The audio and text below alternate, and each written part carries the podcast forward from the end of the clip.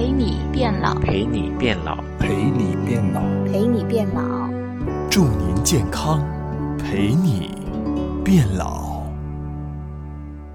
祝您健康，陪您变老。欢迎您收听今天的《陪你变老》。那今天我们的主题就是来聊一聊亚健康管理和肿瘤、癌症之间的关系。那刚刚说了一个是基因的问题，那剩下还有哪些方面会引起我们的肿瘤的发生呢？第二个学说就是代谢学说。其实我们的肿瘤细胞啊，跟这个正常细胞实际上是有很多的差异的。那么从肿瘤代谢上来说的话，就是我们肿瘤细胞的话，它是跟正常细胞需求不一样。就是说我们的肿瘤细胞的话，它是喜欢那种厌氧的高糖的环境，就是说它很懒嘛。就肿瘤细胞，你看长出来都是一大堆，是吧？它这个血液循环不畅通，因为它要适应这个环境的生存。血液流动不畅通的话，它里面氧的这个浓度就越低一些。那么这个细胞必须在这种环境下能够生存，首先是吧？如果它不能在这个环境下生存，它自动就就不能长出这个肿瘤，是吧？那么既然它长出肿瘤了，就是这个肿瘤细胞它就喜好这种厌氧。举个例子，有些人就是说我稍微氧气不充足的话，就觉得憋气憋得慌，是吧？它这个肿瘤细胞没办法，它长了一大堆，它血流不畅通，是吧？它这样的话，它氧供应不足，叫耐受性，这个氧的耐受性就要低一些。它就觉得，哎，我喜欢这样的环境，是吧？但是我们正常细胞就不一样，正常细胞我们的代谢的话，就需要充分的氧气，它就能够正常生长。那么第二的话就是，这个肿瘤细胞它长了一大堆，它要提供这个能量，它不能像正常细胞需要太多的能量来维持它的生存。因为它一大堆细胞是吧？这样的话，它就只需要很少一点能量，它产生整个代谢过程只需要两个 ATP。就说它就是整个在肿瘤细胞和正常细胞的区别里面，就是肿瘤细胞是喜欢这种厌氧高糖的环境，就是说它懒嘛，是吧？为什么这样叫做个代谢学说？如果说这种肥胖的人啊，脂肪很多，他整个身体啊，血液流动肯定不是像正常的这种健康人群那么肌肉发达的人，这种血液流动那么速度快哦，这个氧的浓度啊。没有那么高，那么这样的话，就是为什么说肥胖引起这个是一个诱因？大概肥胖跟十四种癌症都有相关。举个例子，像直肠癌，为什么直肠癌跟这个肥胖非常相关呢？因为很多是很胖的人，他的内脏脂肪很高。消化系统就是大肠啊，它没法蠕动。就是我们人在排泄过程中，它需要大肠蠕动。如果它这个大肠被这个内脏脂肪就是油给包裹住的话，它大肠不蠕动的话，那么就往往会产生这个便秘。便秘的原因就是因为这个大肠没有蠕动。那么长期的便秘就会引起肠炎，这个肠炎长期的炎症就引起癌变，而不是说我这个人就是应该得癌症、得直肠癌，不是，是因为他的肥胖。引起了炎症、肠炎，然后长期的炎症细胞处于这种炎症的话，就容易发生癌变。这个炎症有很多因素，包括自由基攻击会产生炎症，这样的话就会产生癌变。其实从这个角度来说话，我们就说肿瘤也是这种慢性病。但是它前期其实会有一些癌前病变的特征，是不是？就比如说炎症，它其实就是一个前期的一个，算是一个表象。可以这样认为对对，可以这么认为。因为为什么你像那个直肠癌的话，就我当时有个朋友问我，他妈妈大概是七十岁了啊，但是的话，他说他是直肠癌，我就问他，我说他有没有便秘？他说有便秘。首先我问他胖不胖，他说有点胖。我问他有没有便秘，他说有十年的历史，就是便秘十年。就是像这种便秘的话，实际上是很简单的一个事情。如果你增加这个益生菌的话，就让这排便更加畅通，你就减少这种呛死。就是说，因为长期的便秘引起炎症，最后癌变。如果在这个便秘过程中，你之前的话，你就通过调理你的饮食结构，是吧？有些人不喜欢吃粗纤维的这个食物，光喜欢吃这个精面啊、精米啊这种东西的。那么，如果你增加一些纤维素啊，你增加一些益生菌啊，或增加你消化系统，这样的话就会减少这种呛食的发生。你减少这种便秘嘛，那么就减少这种肠炎，最后减少这种癌变。就是很多东西可以预防的，包括肿瘤、肥胖。如果你能减少这个肥胖，那么你就减少这种几率吧，这种几率，就是说这种就是为什么我们说亚健康管理实际上是一个长期的一个过程，不是说哦我已经生了病了，我已经得了癌症了，我来找医生，我帮我治疗这个东西。医生那个时候真的没有太多办法。就举个很简单的例子啊，疫情，这次纽约的疫情也是一样的道理。纽约在美国的资源也是很丰富，是吧？但是为什么进了 ICU 的人百分之九十都去世掉了？是因为他自身的能力没法修复。我们进了 ICU 的话，也是医生给你提供一个吸氧的一个插管啊，或者跟一个机器让你吸氧。但是真正的这个炎症的消除是要靠你自身的这个修复系统。如果你自身的身体状态很差的话，也是非常难的一个问题。即便你进了 ICU 也没用的，就是这样的一个道理。所以说，就是到了疾病的后期的话。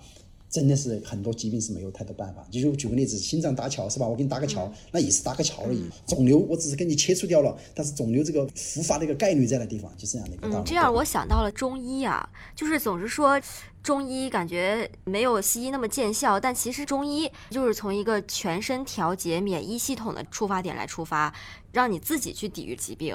我觉得跟这个有异曲同工之妙。对嗯，那刚刚其实说了，这个肿瘤细胞可能更喜欢。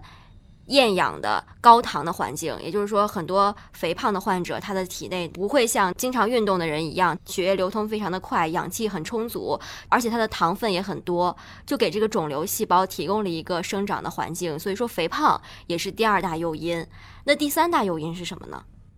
第三个方面就实际上就是一个身体的一个自我纠错能力，就是说，如果我们出现了变异，其实我们每一个人呢都有机会出现这个变异，这个细胞的变异，我们没法控制的，就跟我现在一样，我不知道我身上有多少细胞的变异，有多少基因的变异，我不知道的，是吧？那么如果说我出现这个基因的变异过后，如果我的免疫系统这个 T 细胞就是相当于一个交警，是吧？它如果知道 OK 这个地方有一个细胞出了问题，我找到它有问题，我把它杀死掉，那么这样就把你给救回来了，是吧？这个细胞变异，那么免疫系统的话，就是说，就像我们这个身体的这个叫做第一道防线，就像一个国家一样的道理。我们哪一个一小撮分子在这个地方做了坏事，如果我们国家的这个监察部门能把它查出来，把它及时的纠正，那不会造成大碍，是吧？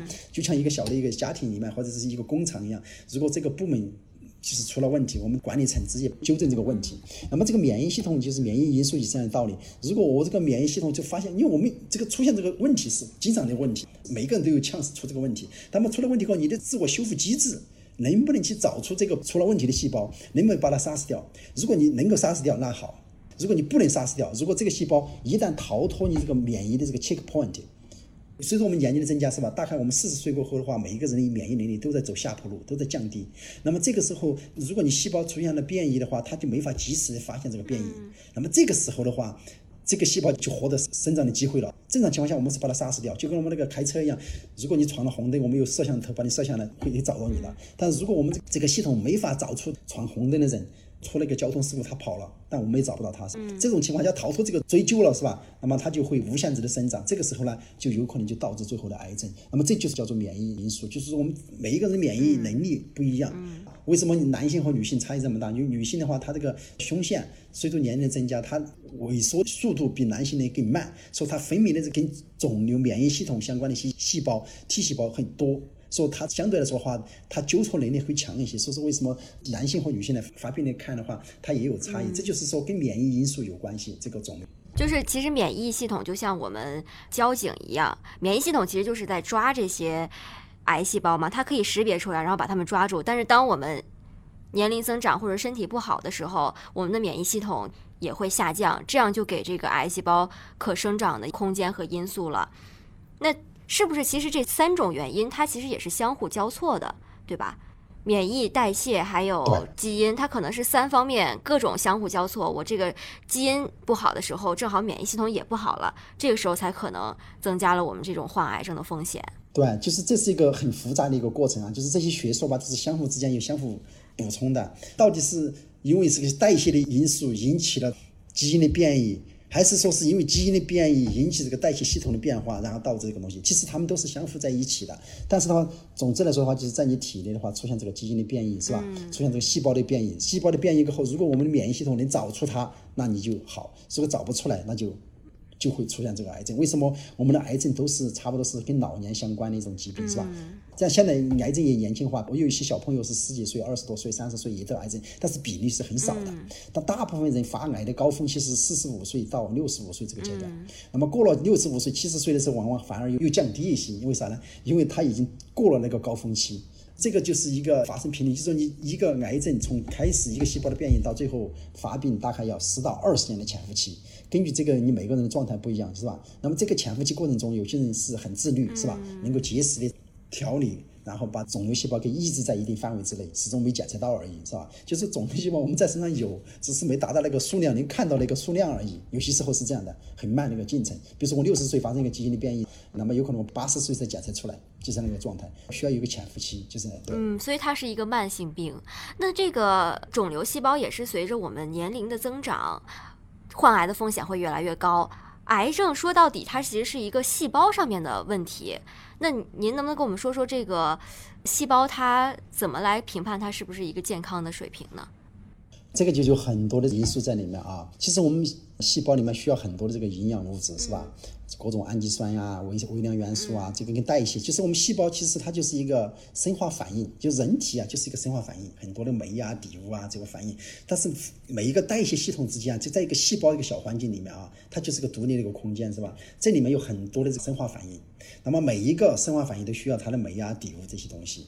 那么如果我们这个酶这个量太多了，我们底物不足是吧？或者说我们底物足酶不行了，都会出现这个代谢上的紊乱。就我们正常水平的话，就是说我们在这个细胞代谢过程中，它会提供需要什么样的营养，需要什么样的这个平衡的营养在里面支撑它的功能。举个例子，我们做细胞培养，如果我们缺少一种氨基酸，它细胞一样的能够生长，只是说在这个这种氨基酸的代谢过程中，它受到了抑制。就像我们一个容器一样啊，这个容器有个地方有一个破坏的地方，那么它就漏水。那么，如果它这个整个水平是低于它破了的地方，就是它漏水那个地方之下，它是能装住水的；之上是没法装住的。就它整个水平是降低了。就在这个代谢过程中是非常复杂的一个过程。就细胞的话，它是需要很多平衡的营养。举个例子，我们在以前啊，在中国啊，我们就是不注意这个营养这个平衡，就我们吃一碗一碗大米饭，吃是吃饱了，从填饱肚子的角度说是吃饱了，但是从营养学角度说就是很不 balance。你吃的太多，你每某一样东西吃的多，都都是比较那种不 balance 的一个过程。我今天大鱼大肉，然后我光吃了大鱼大肉，没吃蔬菜水果，是吧？那么这都不是 balance 的一个过程。就是细胞啊，它其实是需要一个平衡的营养。这就是我们想为什么我们要吃些粗纤维，吃些这些东西平衡在一起每一顿，而且每一种食物它有一个比例，比如三三三原则，比如说动物蛋白、植物蛋白、蔬菜水果啊这些主食放在一起，那么。这样的话，你就能量很平衡，每天吃到两千卡的时候，你整个给你细胞提供充沛的营养。但是的话，有很多问题在这里面，就是啊，吃饱跟吃好是两回事，是吧？那么给你吃的营营不营养、健不健康是另外两回事，是吧？这就是看你不同的这个呃阶段嘛，就是不同的人的话，他对生活的这个追求，就是有些人寻求很完美，是吧？我就需要这样这样量化量化。那么有些人是不在意这个东西的，所以这就是为什么我想说的话，从细胞的角度来说的话，它是需要一个均衡的营养，是吧？这样的一个过程，对。好的，谢谢唐博士给我们的普及，我们下期再会。